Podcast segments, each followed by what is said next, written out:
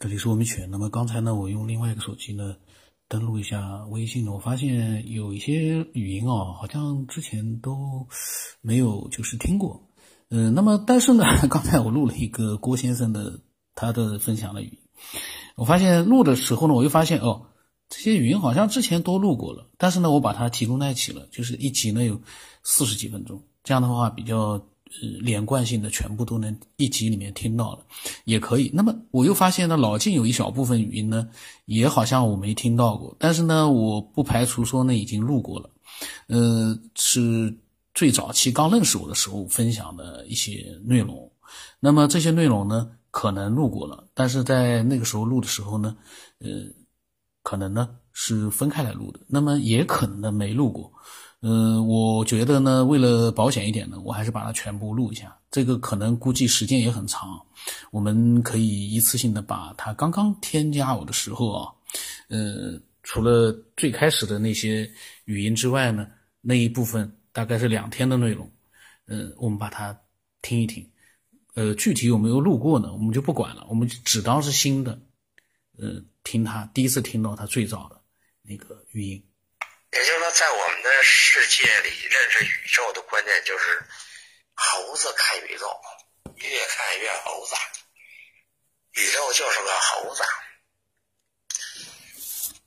我不知道这个观点您同意不同意啊？就是，其实，呃，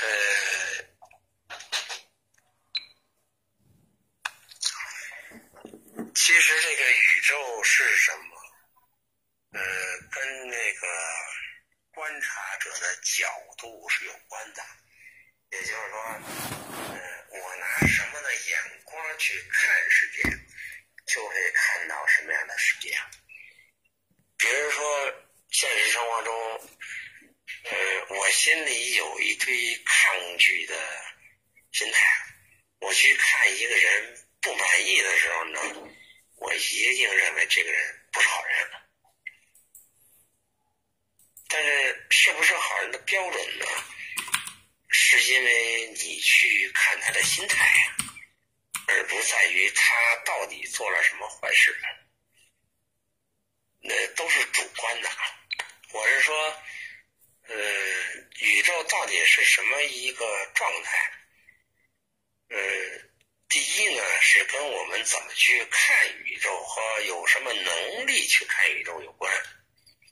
嗯，第二呢，就是属于我们处在一个什么样的能力水平上，也就是说，我们拿一个什么样的能力去看宇宙，宇宙就呈现出我们这个能力所能看到的现象。那也就是说，佛家所讲的，呃，因和果，这个阴和阳，呃。它实际上是互为对应的，就这个例子呢，很简单，就是，嗯，你你也举过这个例子，就是我告诉天生瞎子说一个红是什么，他你怎么说天花乱坠，他也不会理解的，对吧？但是，嗯。所有的人没有拿仪器去看太阳的时候呢，它是个白光。可是科学家发明了是光栅设备以后呢，发现白光里面呢有红橙黄绿青蓝紫，呃，还有红外线，还有紫外线，还有什么贝塔、伽马一大堆。最后还发现了，还发现了什么微波粒子啊，什么量子、光子一堆。那假说在没有这些设备仪器之前，我们岂不是认为这些东西是不存在的吗？但是这些东西为什么存在呢？是因为我们有了观察手段。那么，当反过来说，我们有看见白光的时候呢，我们的手段是什么呢？是我们的眼睛。那也就是说，我们依靠眼睛认识这个世界，和依靠设备认识这些，这是条件。但是你不认为我们作为人类在地球上这个条件很局限吗？假如我们生活在太阳上去看光是什么样？假如我们在大爆炸，所谓大爆炸的前零点零零零零几秒的时候去看世界，和现在一样吗？所以这个我不是说玄学，我是想从科学的发展途径这个轨迹来去质疑科学。实际上，它只是一条道，而且这条道呢，呃，只是很单一的一条道。我想说的是，这个宇宙。绝不是展现了我们地球上的科学所表达的那些内容，我们只不过是从科学这个手段上去看到了科学所能看到的一方面，这跟盲人摸象没什么区别，科学只是看见了一条腿。然后我们就去研究这条腿的直径啊、粗细啊、重量啊，它这个有多少毛啊？那它到底是支撑了什么样的重量啊？越来越细，这个东西对对整体的面貌有什么帮助吗？因为宇宙绝不是从腿发现的。所以要从一个一元论的整体来去看，科学只是呃一个方面，咱不能说科学是错误，但至少科学的方向到目前为止，呃诱导了人类往一个方面偏执，而放弃了其他发现宇宙的途径了。包括我们所说的，呃，一些科学解释不了的现象，但是我们很很不自觉的就会把科学当做一个唯一衡量宇宙的尺尺度，就是说你说的那些灵异现象和那些特异现象都是伪科学，那么。科学都没解释整个宇宙的现象的时候，别的现象怎么就是伪科学了呢？是吧？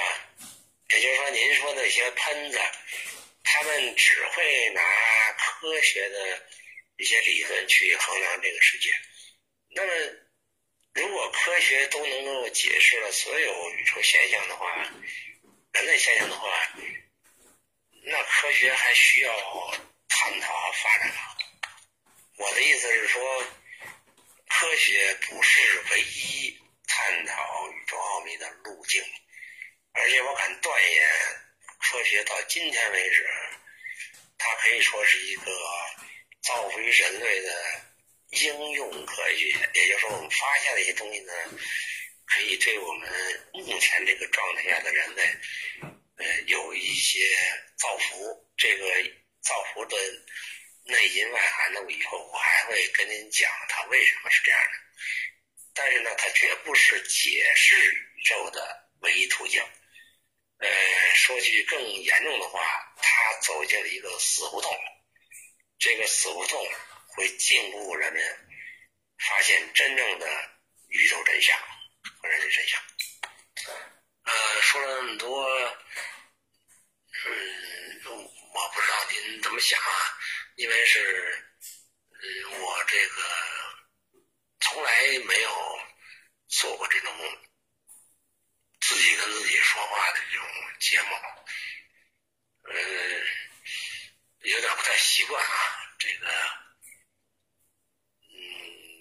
我不管您。听不听啊？但是我说的这些东西呢，可能会不管多少天，我会陆陆续续的说。虽然你也是不管呃我说什么，你什么时候听都没关系，但是我这些话呢，我会慢慢的一点一点的跟您说，因为我没有时间去坐在那儿安静静的打字或写文。我先自我介绍一下，我是个建筑设计师，国家一级注册建筑师，呃，这是我的职业。嗯，然后呢，我曾经呃拜过师，学过气功，呃，当年的这些所有的气功门类我都学过，呃，也都练过，而且出现过很多特异现象。呃，也还有一帮的练功的工友出现的现象，那简直是，呃，没有人能理解。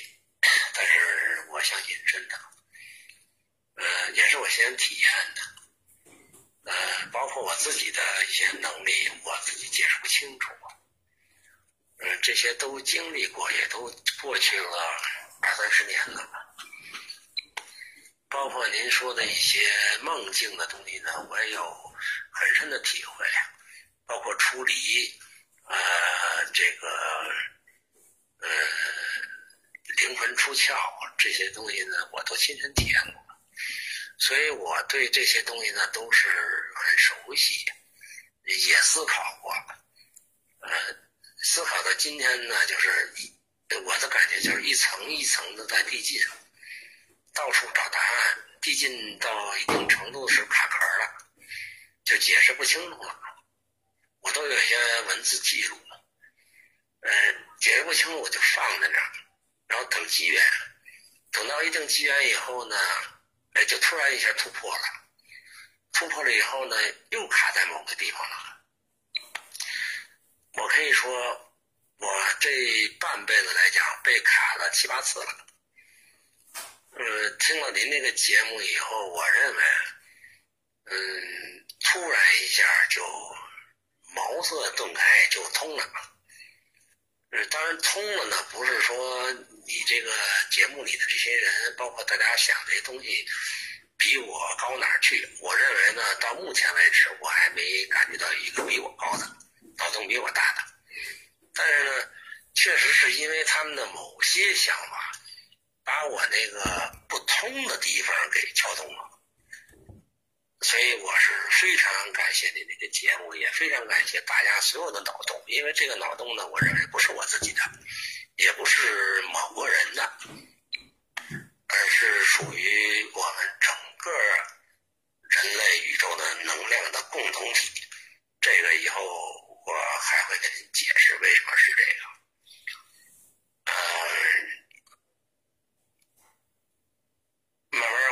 讲，我可能会一会儿有点别的事儿，我先停一会儿。有空呢，我跟您说，因为孩子小，一会儿有这事儿有那事儿啊。我这个孩子上学呀、做作业呀，反正我一天到晚就围着他转，所以有点事儿我先弄一会儿。到会儿静下来呢，我爱别的事儿的时候，我再慢慢跟您说。哪怕是半夜深更，您睡觉了，哎，没关系，但我自己说我自己的。以前我不习惯，但现在我觉得越静呢，我可能思绪越清楚。啊，老师，我刚才呢，我觉得咱们放松一点，就是我跟您聊天，您这个聊天方式虽然我不是很接受，但是，嗯，我比较可以适应您这个方法。呃，刚才抽了根烟，然后看了看孩子，嗯，没什么太多事儿呢，我接着跟您说。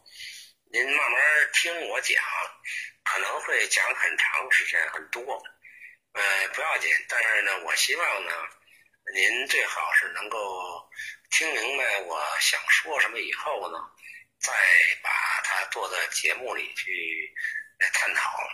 呃，因为这样可能会比较呃直观一点，就是把我的意思说清楚，大家也能理解。我。我真的觉得我们这个节目里头呢，有很多这个智商很高的人，呃，脑洞很大的人，呃，他们几乎快接近真相了。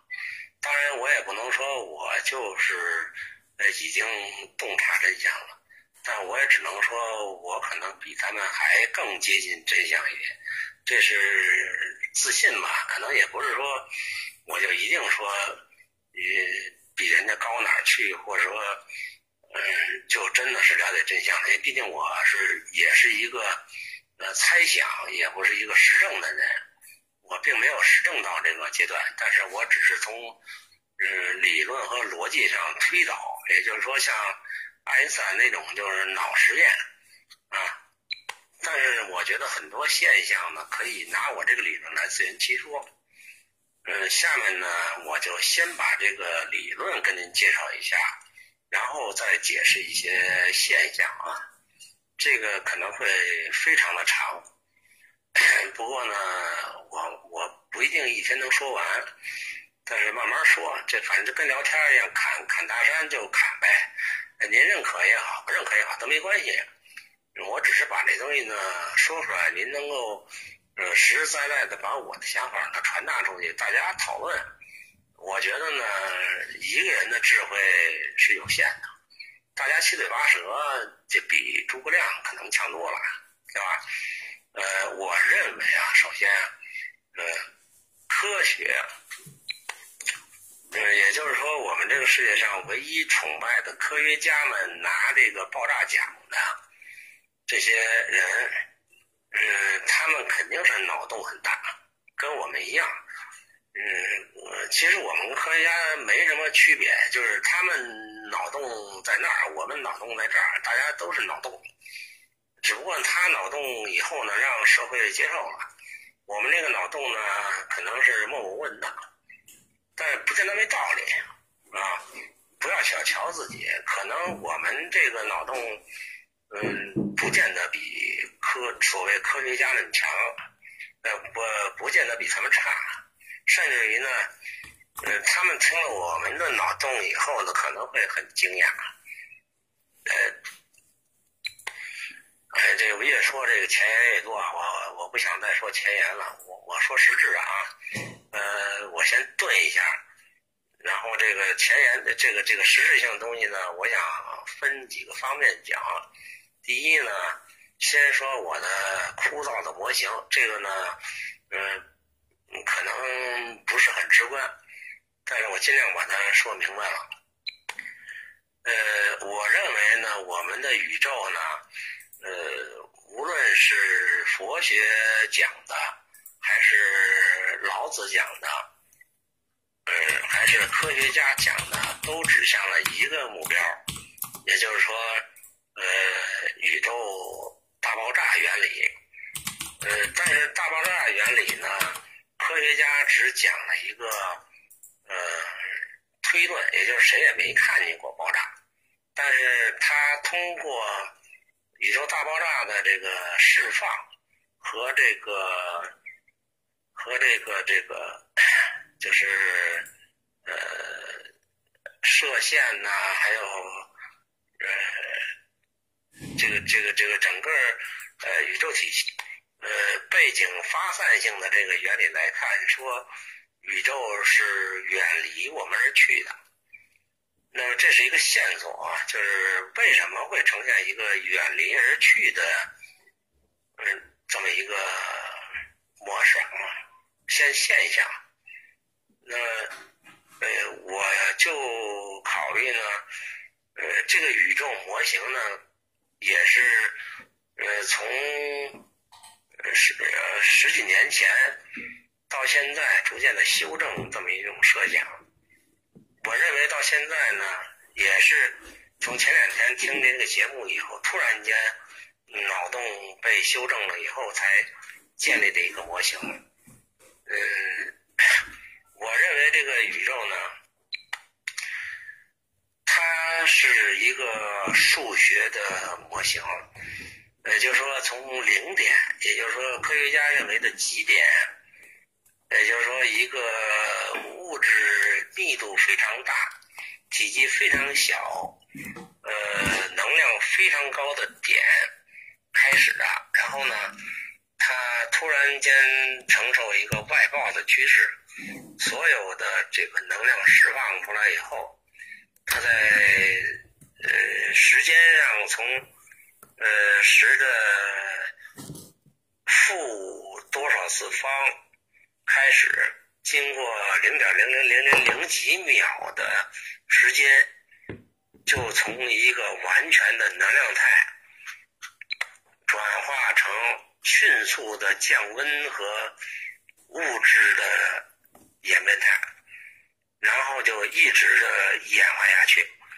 呃，说句老百姓听得懂的话，就是中间一个点爆炸以后，像一个球面四散分散。这个分散的过程当中呢，呃，它在前时间非常短的情况下，它分散的能量就迅速的制造了物质，然后在分散的后期逐渐冷却的过程当中。它这个形成的物质之间的作用，去稳定了一些状态，也就是说形成了各大星球星。那么也就是说，这个理论如果成立的话，咱们都是假说啊。对不起啊，刚才闺女进来捣乱了，我就停了。接着说，就是这个宇宙大爆炸的原理呢。它是一个发散性的能量释放的过程，呃，那么一个从原点到三百六十度的维度，一个球体范围内去释放能量，而且呢是靠近极点的这个过程是又快，呃，能量越大，呃，演化的转变的程度越高。到一个慢慢发送更远的空间和时间的时候，它会形成一个宇宙物质观。也就是说，呃，一开始在极点的时候，我们不能成为宇宙是物质，只能说它是一个高能量的一个团，这叫极。呃，我也想到了，就是说像，呃，老子讲的。就是他这个太极啊，也就是太极在这个发送的过程当中呢，它形成了一个呃有场和有粒子生成的呃二元世界，也就是说在一开始是一元世界，它没有物质，也没有粒子，它只是一种能量的高能聚集，这就是宇宙的源泉。然后呢，它分成两仪，两仪就是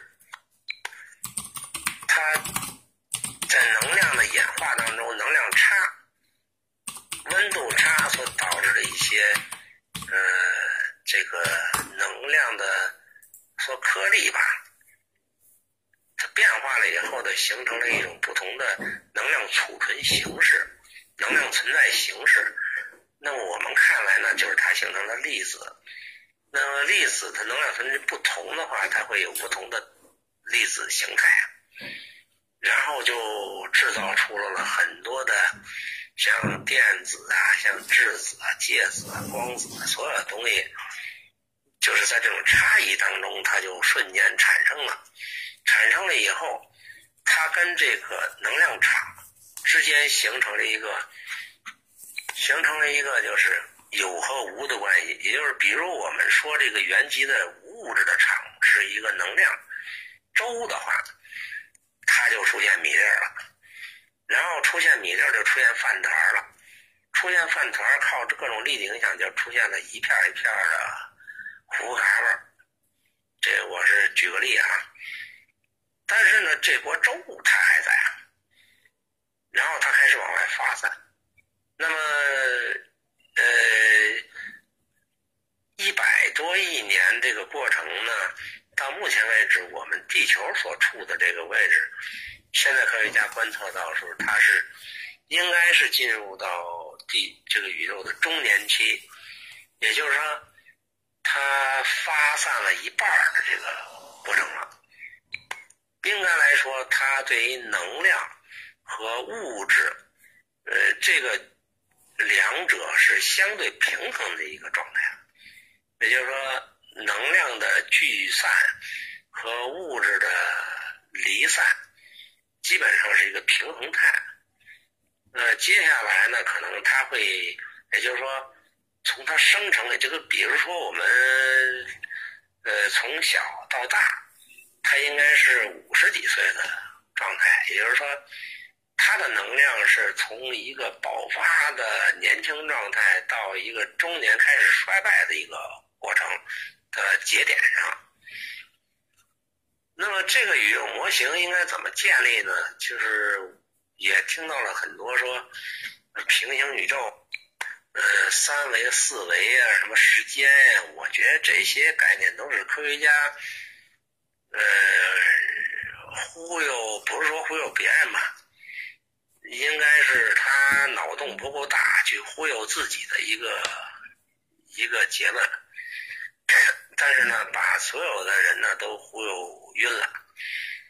在我看来呢，宇宙整个的一个过程，其实就两维，没有那么多的维度，就两维。一维呢，是我们很清楚的看见，从一个球体的中心点爆炸了以后呢。向整个球面上发散的所有的射线粒子，那么越靠近中心点的时候，能量越高，也就是说代表整个宇宙的能量。当然这是个例子，可能还存在若干个宇宙啊。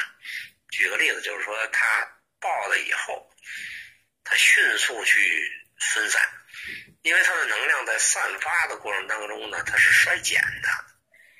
呃，这个衰减过程不是匀速，也就是它在零点零零几秒的时候是巨大衰减，然后它就会逐渐变慢，变慢以后去散发到宇宙的边缘。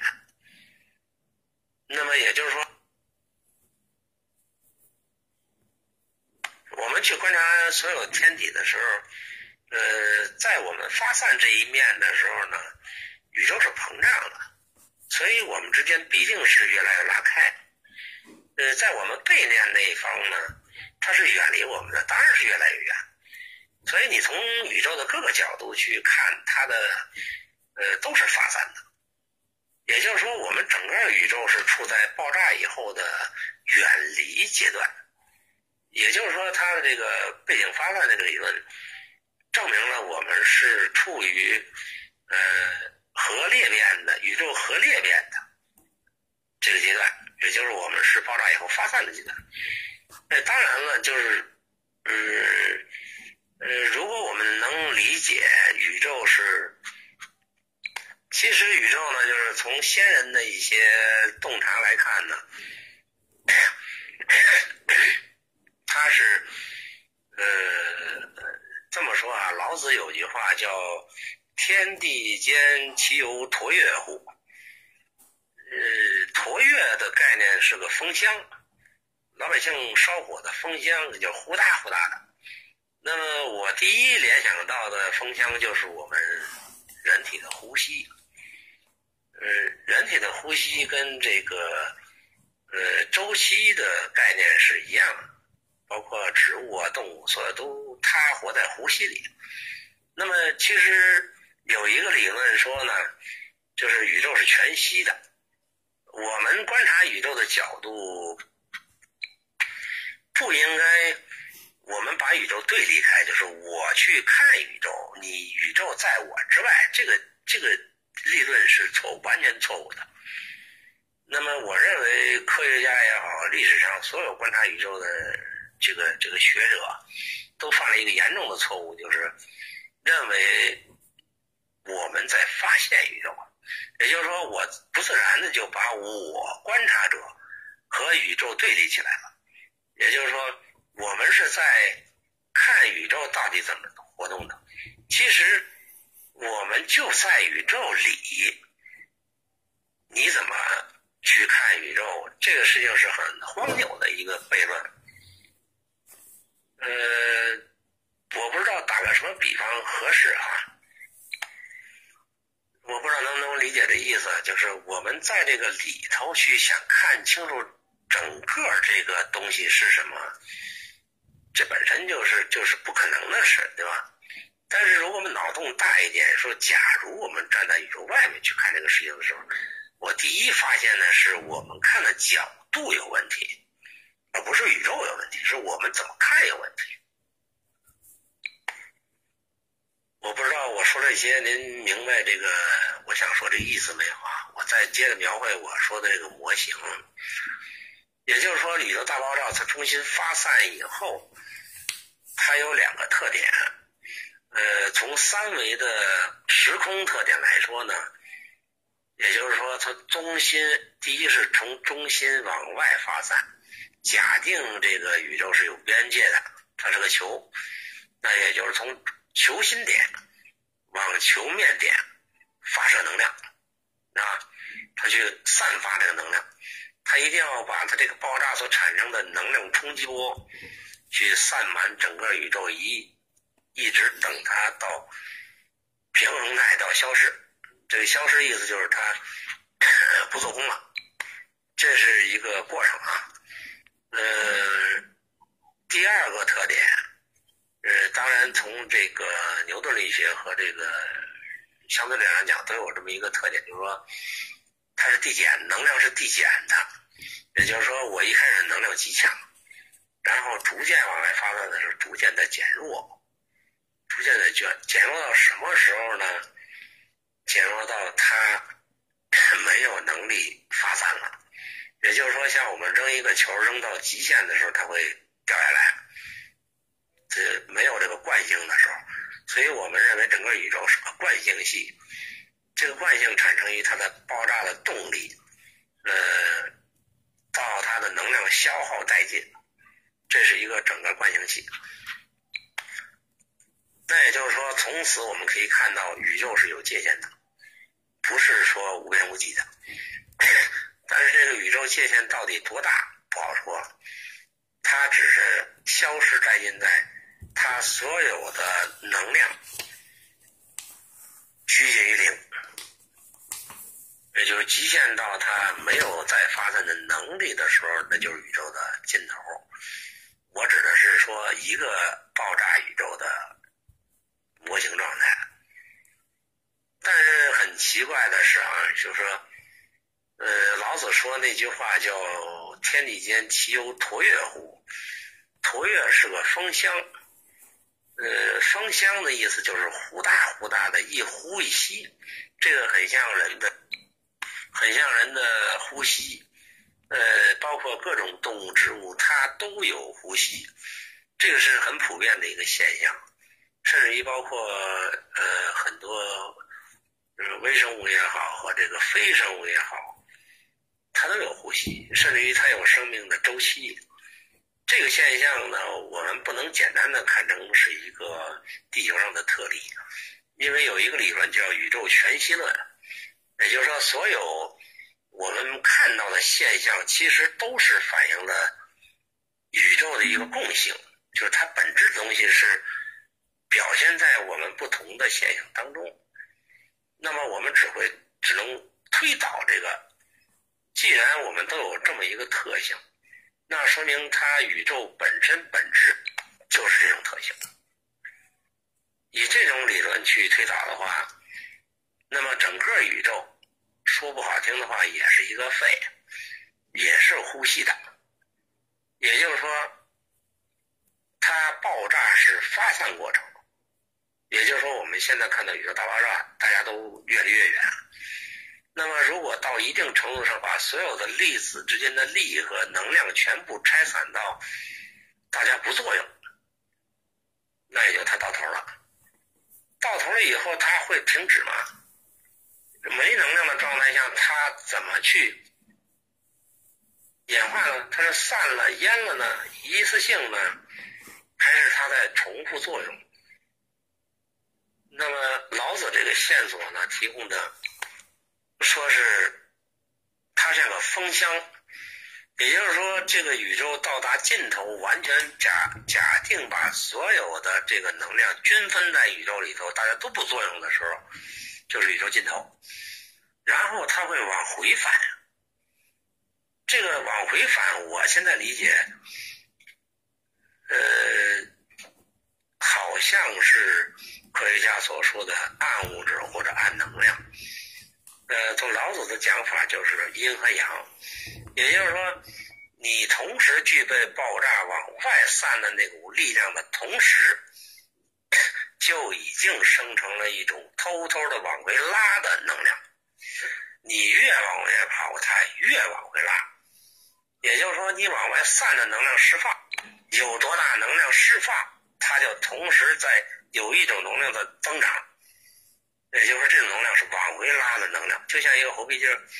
你越穿个球，你越扔的越紧的时候，实际上它往就扔的越远的时候，它这个猴皮筋儿绷的力量是越紧，越往回拉的力越大。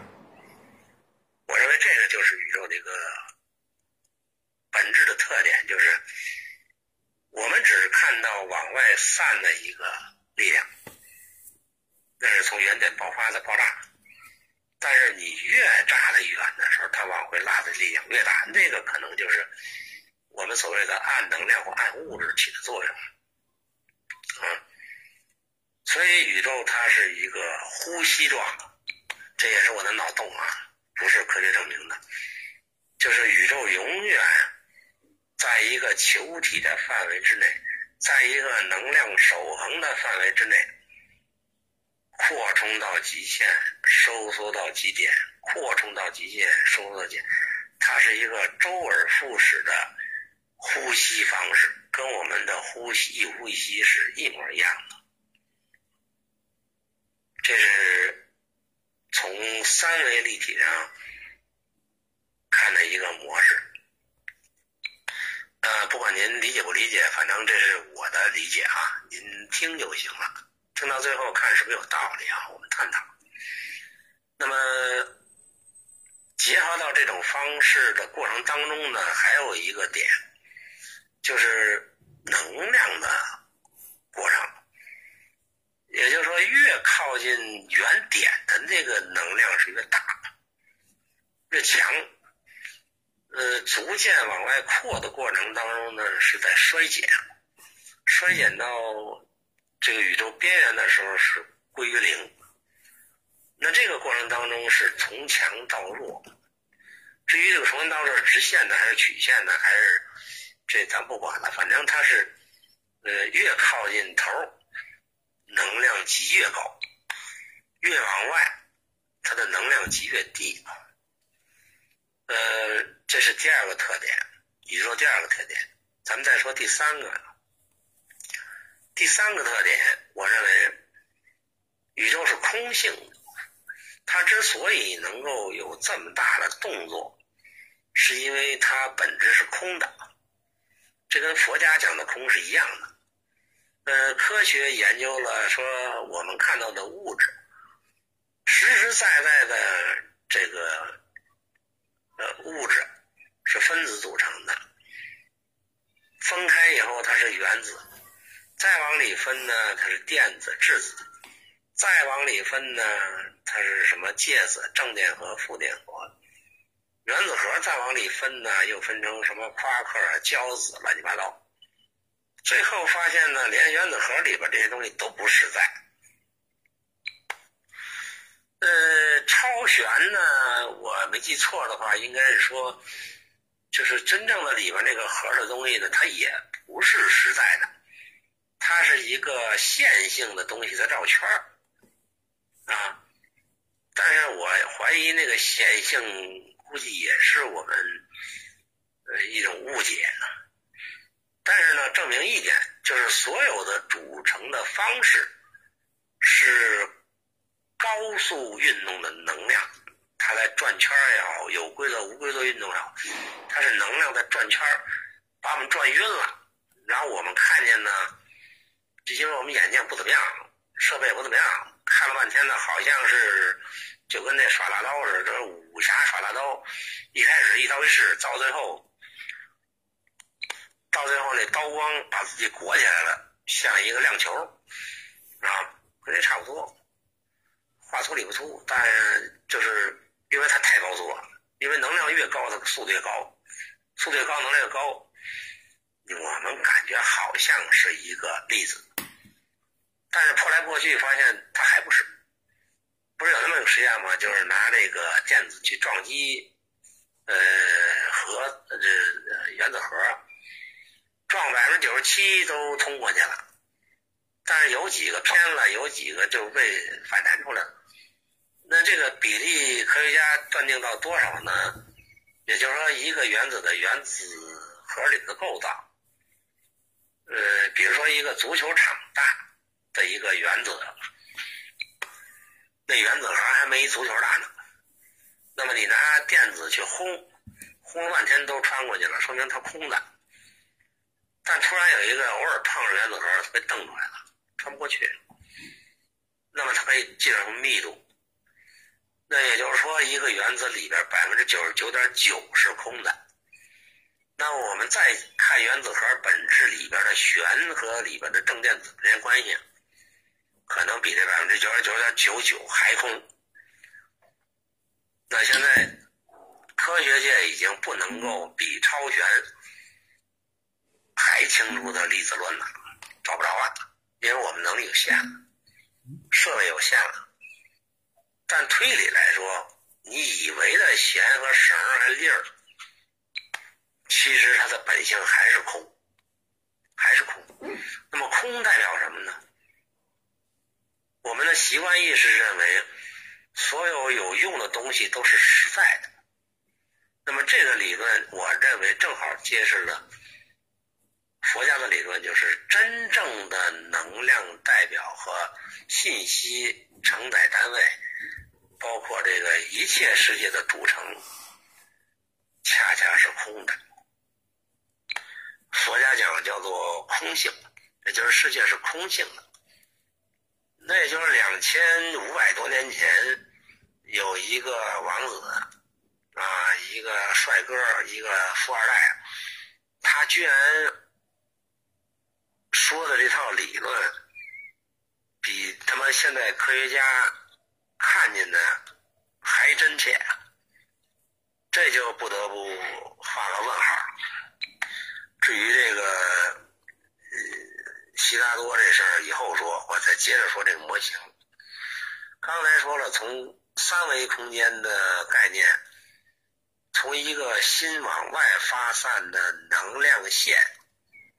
其实咱说的线，点也好，线也好，刚才说的一种空性，也就是说，呃，你说不好它是粒子还是能量还是速还是什么，不管这些是什么，反正是一锅粥，它就发出来了，然后它衰减。但是有一个问题，我们从三维上来讲呢，是看是从越靠近新的能级越高，越靠近外围的能级越低。啊，那我们给我们的太阳系和地球定个位，宇宙的一百多亿年，地球的这个太阳系这个位置。就是恰恰这个位置的存在，也就是说，它这个角度、时间、位置，呃，和周围的一些天体形成的关系是相对稳定的，也就是它基本上落定了，它不会再起大动荡了，相互之间的引力和波的关系已经成为一种定式了。它只不过开始衰减，这个状态下，也就是说，它是一个稳定发展周期态，那么也就合乎一个长久原理，它不闹事儿，才适合于，呃，干点什么事儿，啊，也就是说和平才能够发展，这是一个硬道理。呃，这是一个三维立体的模型嘛？呃，第二个我要加入的不是平行宇宙、四维空间、五维空间，这都是胡鸡巴扯。我认为科学家说的什么四维、五维、六维、八维、十维，都他妈的是围机场、围基站，那根本一点关系都没有，那都是胡扯。我认为的围。和时间空间形成差异关系的是能量级。也就是说，从中心宇宙中心开始爆炸往外发散过程当中，因为它的能量衰减，它所呈现的状态是不同的。也就是说，它衰减的过程当中，比如说衰减到零点几秒的时候，它出现了原来是一股能量的粥，什么也没有，哎，它会出现，比如说是呃量子态。它所有出现量子了，然后突然再过零点零零几秒，它出现光子了，它出现粒子了。实际上，这个所有的子的出现、生成，是它在能量衰减的过程 当中，也就是它释放能量过程当中产生的运动状态。那么也就是说，它从粒子态，我们综合粒子态是一个周期。一旦生成了各种不同的粒子以后，粒子之间的差异会各找各家，各找各妈，它就会结合成一种粒子之间的平衡态，那也就出现了，比如说像呃电子啊、原子啊、质子这种形成了一种综合的东西，然后往回返，再形成原子，原子再形成原子之间的化合物。再形成分子，分子之间在分子是相当稳定的一种状态了，它不会再形成化学的变化，然后它就会聚集。那么它因为它里边有更大的能量的吸引的话，就是大吃小，大鱼吃小鱼，小鱼吃虾米，稀里糊涂就给弄成一大一大坨，反正你都给我啊，就纷争，这个世界就开始分裂。你成一堆，我成一堆，开始开始这种情况，这都是机缘和环境造就的，可能它的演化就不到几秒钟、几分钟就已经导向这个趋势了，然后接下来大家成为一个你争我夺这么一个市场，这是因为引力也好，波也好，反正是你你作为我，我作为越。因为你的能量来源就是都是宇宙的能量来源嘛，谁能量大，谁就把能量小的吃了，对吧？奴役大能量的，奴役小能量的，最后形成各个不同的星球、星系啊，各个天体。但是它一定要达到一个稳定，它才能，它一定要达到一个稳定态，它才能够安静下来啊。也就是说，从我们小时候长大的调皮捣蛋，到最后，呃，比较理智了，安静下来以后呢，它越来越沉稳，一个样。也就是整个宇宙显示的都是我们宇宙成长过程当中、发生过程当中的一个状态。这是全息的，在宇宙当中是全息的。呃，大到宇宙的形成，小到呃我们宇宙的每一个层级上表现的状态，都带有宇宙发展的特性。这是一以贯之的东西，这是它第二个特点。这个模型的第三个特点就是它在能量发散过程当中，第一个是我们距离发散啊，空间发散；第二个是能量发散；第三个就是它在整个发散过程当中呢，呃，它会产生不同的极和场，也就是说。它携带的能量是不同的，越靠近原极的时候能量越高，越往外散的能量越低。那么也就是说，假如它产生的物质分高低级的话，那么越靠近圆心开始发生的物质携带的能量越强，越往外走的时候能量是越衰。那么假如说地球，所处的位置，正是这个能量级所形成的一种现象。也就是说，它这个能量级所表达出来的呃东西，就是地球啊、行星啊、太阳这这个能量级当中，它表现出了一个状态，是这么个能量级。它携带能量级是这样的。那么它所产生的所有的。嗯，附属品包括人呐、地球、植物、动物呢，都是在这个能量级上去讨论问题啊。它并不是太阳的能量级，它也不是银河系能量，它也不是这个更深远的一些中子星什么那些能量级，光可能不是，它就这个级上上。那么假设它再往外发散，更往越远离宇宙中心的话，那么整个地球的能量级。会消耗的越来越少，越来越松散，越来越分崩，最后可能连分子、离子之间的作用力全部释放掉，散发完，它又回回到一个尘埃离子过程，然后它在暗世界、暗物质的能量达到最高，正能量达到最低，负能量达到最高，它会往回收缩，这就是一个呼吸态，就是有。吸气了，呜，回到原点，然后哇，发过来的呼。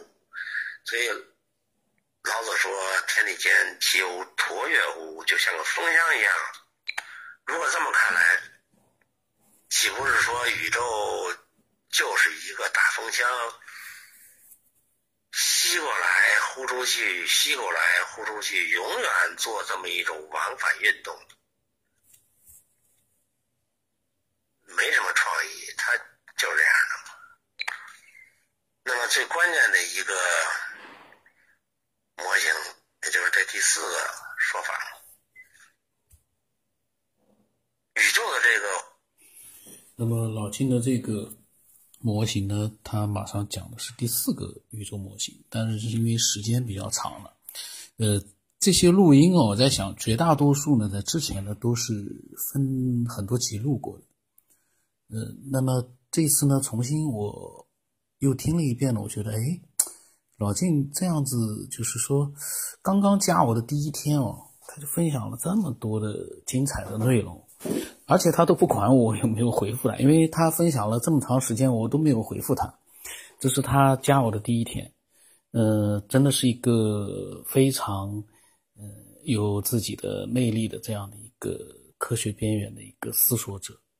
非常的牛，那么，因为呢，他已经马上都讲了一个小时了，我在想，嗯，剩下来的模型啊，还有其他的内容呢，我在想还能再录一期，就是最早的，我以为没有录的，但是其实呢录了的，是在另外一个手机上保存的，录完了之后呢，那手机上的内容我就可以把它给删掉了。那我在想啊，嗯，老金的分享。无疑是他自己对这个世界的一个理解，是因为听到了其他的一些爱好者的一些分享之后呢，让他产生了更多的一些感悟。那老晋他的一个分享，亲情的分享，是不是反过来又对我们嗯更多的一些科学爱好者有了一个新的一个可以参考的点呢？很多人都喜欢老晋。分享的一些内容，也经常有人说，能不能把老金的微信号给我？老我是这么想的，老金的微信号给了那么多人之后，他也就不能安心的去分享了。大家都去私下去跟他进行一个，也不知道是什么样的一个 交流。那老金的那些精彩的一些分享，我们大多数人就听不到了。嗯，这不是很可惜吗？为什么要去，呃，让他去分心，然后让他去把时间花在一个个的去跟一些呃从来没有分享过自己的想法的一些听众的这样的一些这个点对点的交流里面去呢？我个人是觉得啊，这个要求我觉得真的是，呃，对我来讲，我觉得是真的是不太好，因为老晋的分享对于很多的嗯思索者来说。真的是非常宝贵，而且有价值。那为什么要让他去单独的去跟你去做一个不知道什么样的交流呢？而你本人也并没有分享一些什么样的内容。因为为什么我这么讲？因为老是有人说，能不能把老金的这个分享，呃，那个微信告诉我啊？我特别喜欢他的分享，我特别接受他的分享，我跟他的想法是一样。很多人都这么讲，但关键问题是，他跟你点对点的交流。你想跟老金交流一些什么样的内容呢？我个人的这个想法，我为什么不能让老晋，呃，继续的给我们分享更多的一些精彩内容，让我们所有人都听得到呢？为什么要让他只跟你去交流？这是我的一个一个疑问，我一个疑惑，我始终不觉得，呃，就是不太清楚这我们的一些就是呃爱好者，他为什么就喜欢私下里面去？很多人啊，不光老晋，有的人还会要其他人的号码。呃，我搞得我有的时候也很无语，但是我呢也没法回他，我也就只能不搭理了。因为，呃，听众我们要尊重，但是同时呢，有些要求呢，嗯，我都没办法去做到，那我也就只能也没办法去回复了。就是希望啊，这样的一些听众听到了之后呢，能够呃多多理解，因为你跟老金交流。老金的一百多期节目你都听了吗？一百多期啊，你都听了吗？一百多期节目你听完了之后就没有什么想法吗？为什么你不能呃听完了一百多期节目之后分享一些你个人的想法？你既然很认同，那么你有什么新的想法呢？干嘛急着要跟老金去做私下的交流？这个我一直我都很很纳闷。然后呢，老金呢，其实，在我们的那个小群里面呢，也一直会有他的分享但是呢，我跟老金呢是这样，我们都是想说什么呢，就是会发那么一些内容，但是呢，不会刻意的去为了交流而交流。人需要一些独立思考的时间，人需要一些自由思考的时间。我觉得这个是一定的。我相信老金哦，他会有一个第二次爆发的。那么他在群里面的更多的一些聊天的内容呢，我都会录出来，因为太多了，嗯，真的是非常精彩，我都会陆续录出来。但是我先把这个刚刚发现的这些呃另外一个手机上的内容，我先把它先录掉。嗯，那么我的微信号码呢，新的微信号码专门用于科学边缘的号码，x 五三四七。五三呃五八四，哎呀，我一下子忘了，呃，五三四七八五八四五。哎呀，人的大脑为什么会这样？突然之间一个数字记得那么牢的一个数字，会突然之间忘掉的。x 五三四七八五八四五，我的新微信号名字呢是科学边缘思索者还是探索者，我忘了。反正呢，就是科学边缘，后面呢，你可以，你一看到你就知道那个是我了。然后里面呢都是一些，渐渐的啊，都会发各种各样的科学有关的一些内容，就不会像我那个自己的号码一样，全部是收藏和预期了。因为那个要也要推广我的收藏和预期，因为我要靠那个吃饭的，嗯，那也必须的。但是这个号呢，就全部是科学了，欢迎呃越来越多的科学爱好者。分享自己，让我们把自己的想法用来作为其他人去思考的一个参考点。不知道该怎么说了，那么今天就到这里了。